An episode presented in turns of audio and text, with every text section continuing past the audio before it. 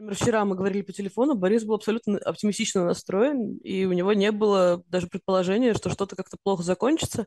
Более того, мне нужно было часть дел с ним вчера обсудить. Я говорю, ну вот на случай, если завтра все плохо закончится, нам нужно сегодня все обсудить. Он говорит, вот, мне все сегодня звонят с этими словами, да что ж такое?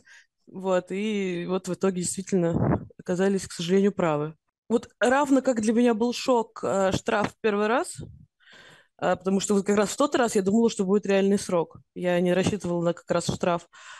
Вот равно так же сейчас я не рассчитывала на то, что его посадят. Ну, я считаю, что это вообще э, не должно быть никакого наказания.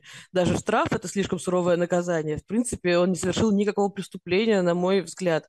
Он никогда не оправдывал терроризм. Он никогда не делал ничего такого, чтобы хоть сколько-нибудь нарушить даже современное российское законодательство. Мои два предположения, что, конечно же, они хотели либо, чтобы он уехал, а, либо, чтобы он перестал выступать публично. Он не уехал и продолжил публично выступать. И вот мне кажется, что это служило причиной. Но это мои догадки, это не что-то точное. Ну, любой человек в современной России, который ведет какой-то медиаресурс, который публично выступает, и выступает тем более на тему политики, всегда под угрозой, и тем более находясь в России. Тут, как бы, мне кажется, совершенно такая классическая история.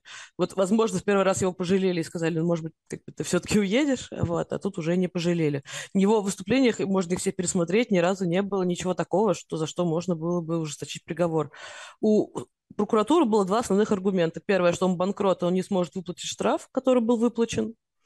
То есть, и второй аргумент, что э, наказание недостаточно жестокое, недостаточно, слишком мягкий, не, неправильно говорю, слишком мягкий приговор, э, вот они так это сформулировали. Никаких дополнительных обстоятельств, чтобы пересмотреть дело или еще что-то, добавлено от прокуратуры не было.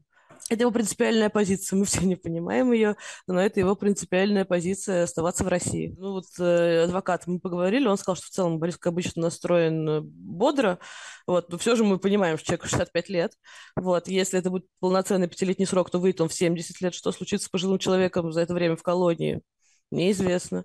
Вот, и вообще, как это произойдет, и, ну, надеюсь, что, конечно же, 5 лет он не будет сидеть. Вот, ну, это в любом случае, не сидеть в 30 лет, это не то же самое, что в 65.